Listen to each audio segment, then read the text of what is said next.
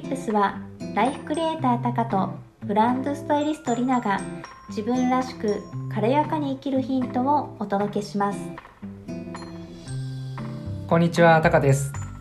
僕はこれまで生きづらさを抱えサラリーマン時代に頑張りすぎて過労で倒れたり忙しさや人間関係でのストレスで心が疲れて人生に絶望したり自分探しという人生の迷子に陥りセミナージプシーになり借金を抱えたりと負の連鎖から抜け出せない日々を過ごしていました。こんにちはりなです。私は憧れの国際結婚をしたもののモラハラ夫との関係に苦しみ好きなことで起業したのに忙しさのあまり心と体のバランスを崩してしまいました。どうして私は幸せになれないんだろう？こんなはずじゃなかったと何とも言えない生きづらさをずっと抱えていました。自分迷子だった僕たちが人生をもっと豊かに楽しく心から笑って遊び尽くしたいと日々実験し場所と時間から自由になる働き方を実現し人生が拡大する最高なパートナーシップを手に入れることができました。あなたの日々の生活にすぐに取り入れられる人生の豊かさのヒントをお届けしますので今すぐチャンネル登録をお願いします。では今日のエピソードに行ってみましょう。今日は長年の成立から解放された5つのステップについてお届けしたいと思います。よろしくお願いします。お願いします。えっと、今回のテーマなんだけども、この成立、うんうん、この成立は以前すごく悩んでたんだよね。すごく悩んでて、うん。それがすっかりなくなってうん。でそれがどうしてなくなったのか聞きたいっていう方がねちらほらうん。お声いただくので、まあ、自分なりにうんうんやってきたことを、うん、あ今日聞けるってことね。うん。シェアしたいなと思っています。えまあまあ、男性の立場なので 状況があるけど、ね。まあまあ、聞いてくれてるね。女性の方は本当にそれで辛いという方もいると思うので、実際にどういう辛さがあったのか教えてもらっていい、本当にもう若い時からひどくて、うん。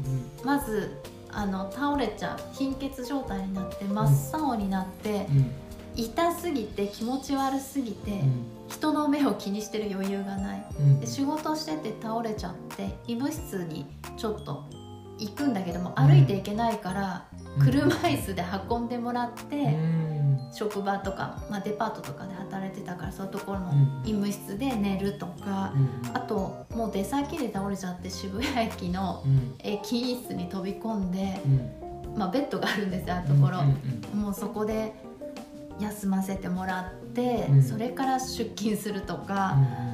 まあとにかく怖いもうどうなるかわからない。もう出先でそうなっちゃうと周りにも迷惑かけちゃうし自分も辛すぎてうん。うんもうトイレに駆け込んだらそっからねもう30分とか出れないみたいな状況になっちゃう。耐え耐えられない、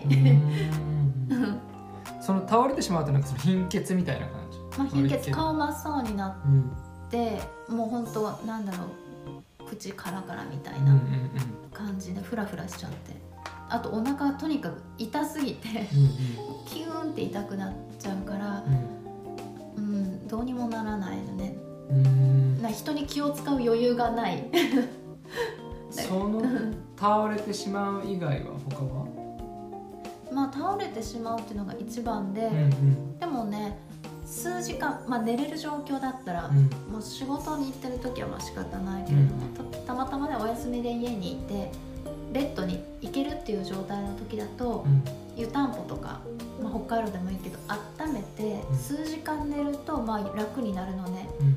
でそれがまた癖づいちゃって自分で分かってるから、まあ、外で仕事をしてた時は仕方ない薬飲むとかなんか対処するんだけれども、うん。その後自分で仕事し始めて時間のコントロールができるようになったらちょっと味を占めてじゃないけれども、もう前後は予定入れない、ん。外にも出ない人に会う予定は入れずに、いつでもベッドに行ける状況にしておいて、で数時間寝るとなんとかちょっと動けるようになるからもうそれでうんなんでしょう乗り越え方を身につけてしまったというか、嫌だけど仕方ないっていう感じ。その期間はどれぐらい続いたの？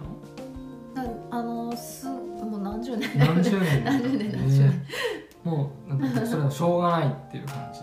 それでやっぱ対処するうんのよ、うん。でお医者さんに行ってうん薬を処方してもらうとやっぱ人に迷惑かけてしまうし外せない用事とかの時もあるからそうすると、まあ、スッて良くなるんだけれども、お医者さんからはすごい強い薬だから気をつけてねって依存しないようにっていうふうに言われたりとかあとね温めるといいって言うから、足は冷え性だから温めるとか、あの体を温める何かをドリンクを飲むとかうんうん。いろいろできるいいって言われてることはいろいろやったんだけれども、うん。根本的に治らないわけ。だ緩和するとか、薬も要するにその時一時的に痛みを抑えて乗り越えてるけどでも痛みの元はなくなったわけではないじゃん。ちょっとまた来る麻痺させてるだけだから。だから根本解決してないよねって。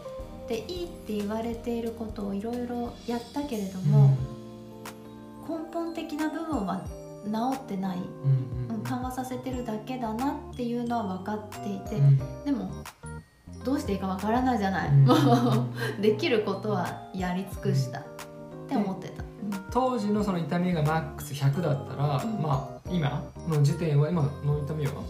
うんない。あもうゼロだ。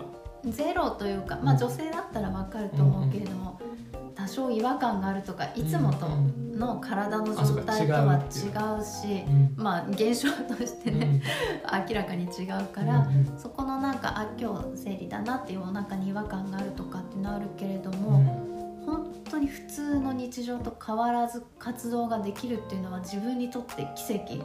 うんだって時間のね無駄たるやそのうん。23日本当に本調子じゃなくて1日は倒れちゃってるようなうん。状態だったからうん換算したらものすごい時間のロス行動のロスもそうだし気分的なうん。落ち込みとかも含めたらものすごくもったいないことをしていたなって。えーじゃあもともとあった100のがさ、まあ、痛みが、まあ、ゼロじゃなかったとしてもうん。ほぼないに等しいっていうその解放されたねうん。その5つのステップの5つを教えてもらってもいい、そういろいろ考えて、本当にねあっさりなくなったわけよ。うんうんだから徐々に良くなって今に至るんじゃなくて。ああることをやったら、もう気づいたらスパッてなくなってて、うん。なんだろうこれはって思って。うん。うんじゃあ1つ目は？一つ目は、うん。せかすね。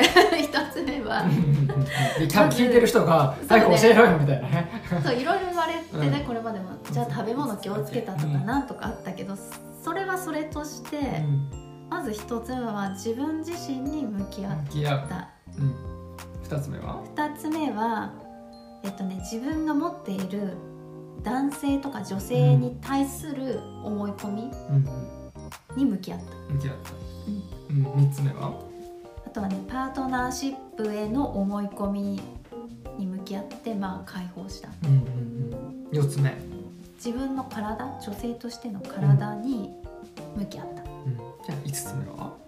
自然に自然と調和するようなうん。生活に切り替えなるほど。この5つをこう試してみることで もうスッとた、変わる。すっと。これすごい抽象的すぎて、うんちょっと簡単に。何の話か全然わかんないよ。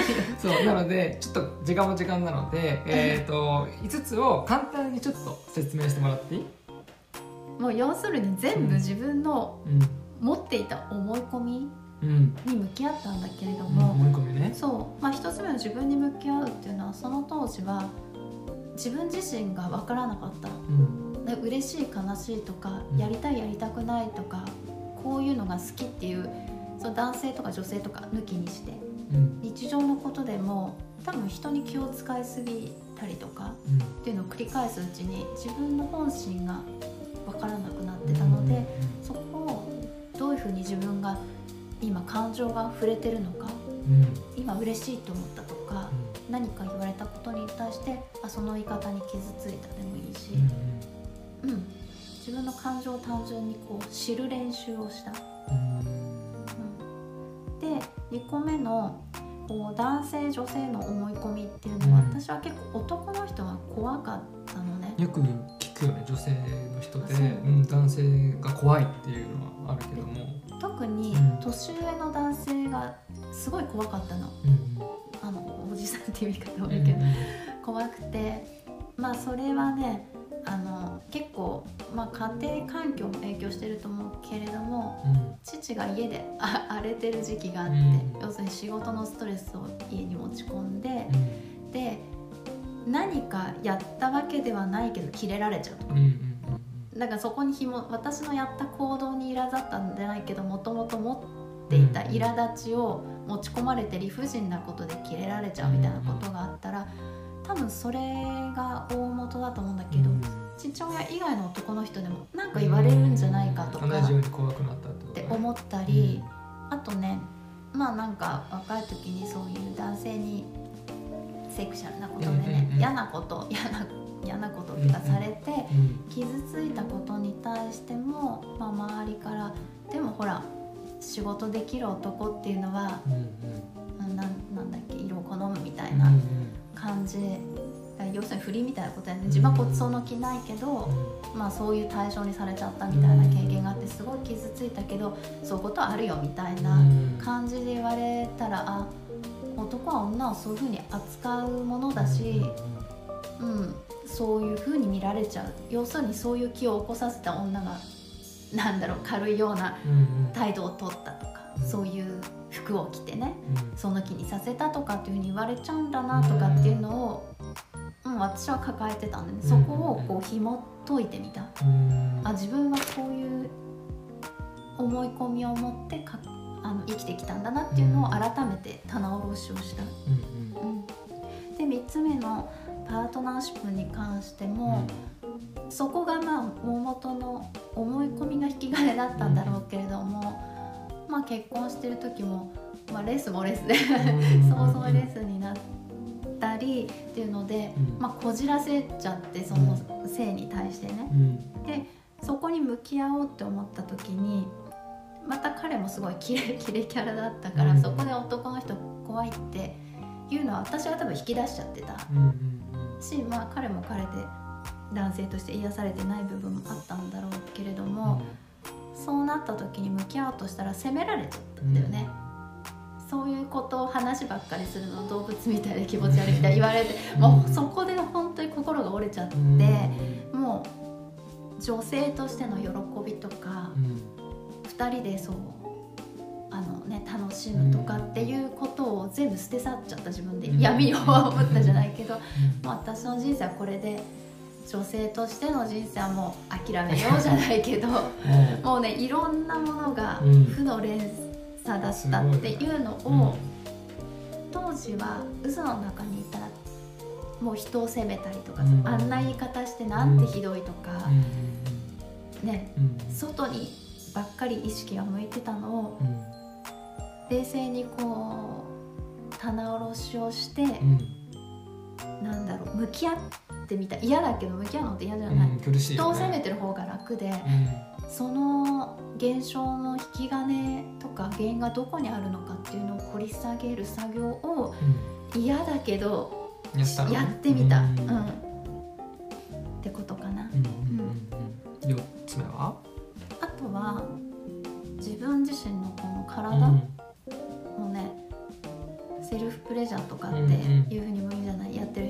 る人やってない人いるだろうって、うんうんそれが汚らわしいものみたいな感じの言い方をする人もいるかもしれないし、うん。何とも思わない人もいると思うんだけれども、うん。私はあんまそこ何とも思わないんだけどね、でもちゃんと自分の体に自分で触れてマッサージをしてあげるとか見てあげるとか、意外と、まあ、ここであんまり詳しいこと言わないけども、そこにトラウマが溜まってたりするっていうのでだってさ体のマッサージとか疲れたらしてあげたりするわけじゃない、そうだねでもそういうさ部分はうん。癒してあげないわけじゃない、うん。一生懸命働いてうん。生理とかもあって疲れてるのうんに、なんか見て見ぬふりみたいにしちゃうのはかわいそうだから、うん。改めてそこをちゃんと自分の愛おしい体の一部としてうんうん。扱ってあげたそこもちゃんと向き合ったってことだねで5つ目は自然と調和するように心がけた、自然と調和。うん。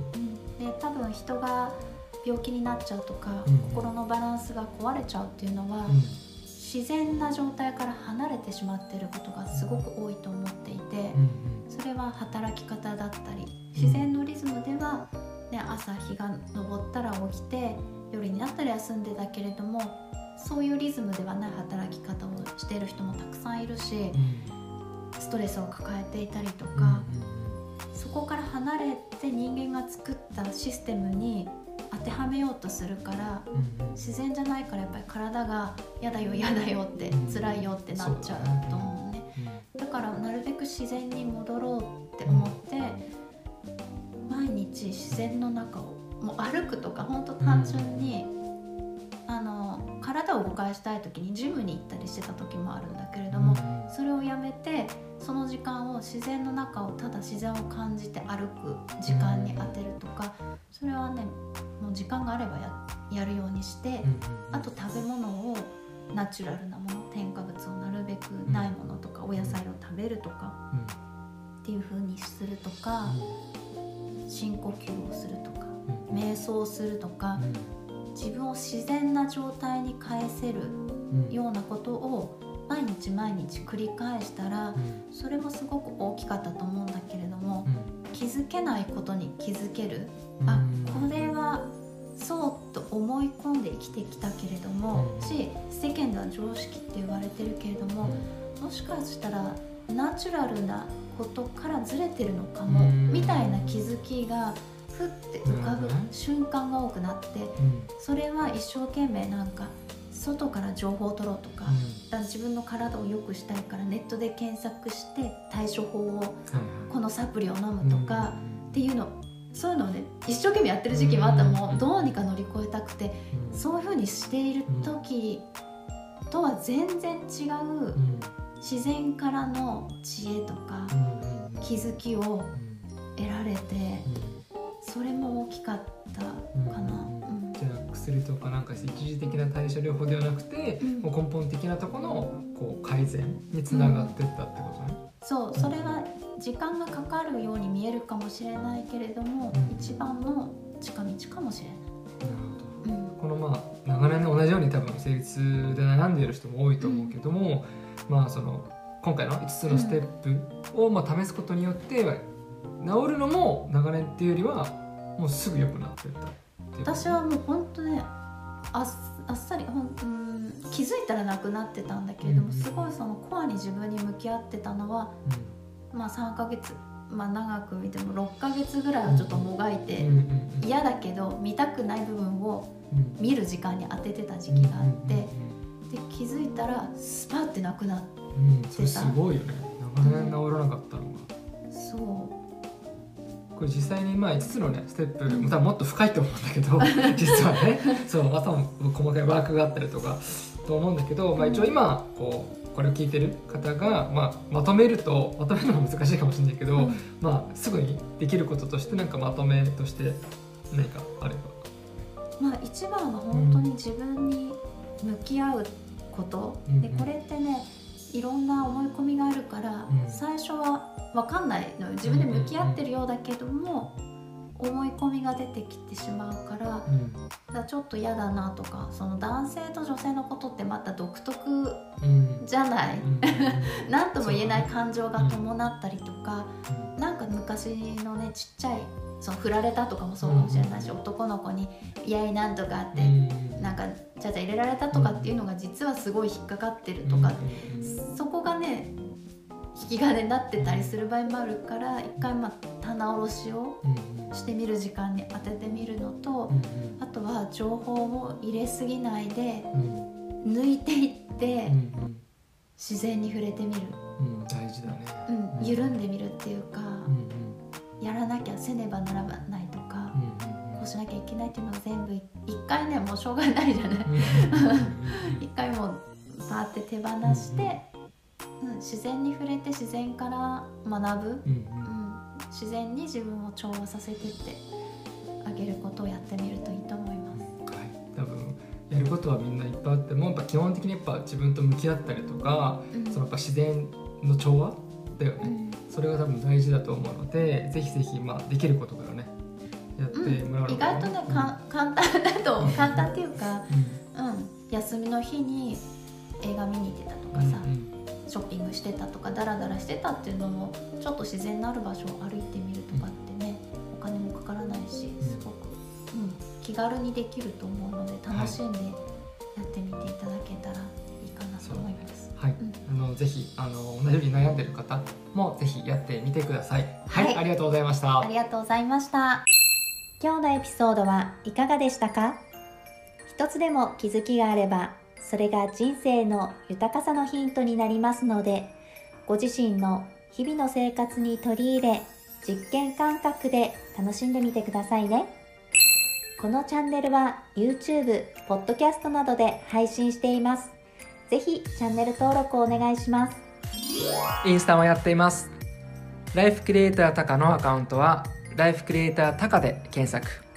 ブランドスタイリストリラのアカウントはブランドスタイリングリナで検索してみてください。フォローもお待ちしてます。今日のエピソードで気づきがあった方はぜひハッシュタグライフクリエーションティープスをつけて今日のエピソードのスクショを撮って自分の気づきとともにシェアしてみてください。そうすることであなたの気づきが他の人への人生の豊かさのヒントにつながっていきますからね。プレゼントのお受け取りやホームページなどの詳細は概要欄からご確認ください。では次のエピソードでお会いしましょう。ありがとうございました。ありがとうございました。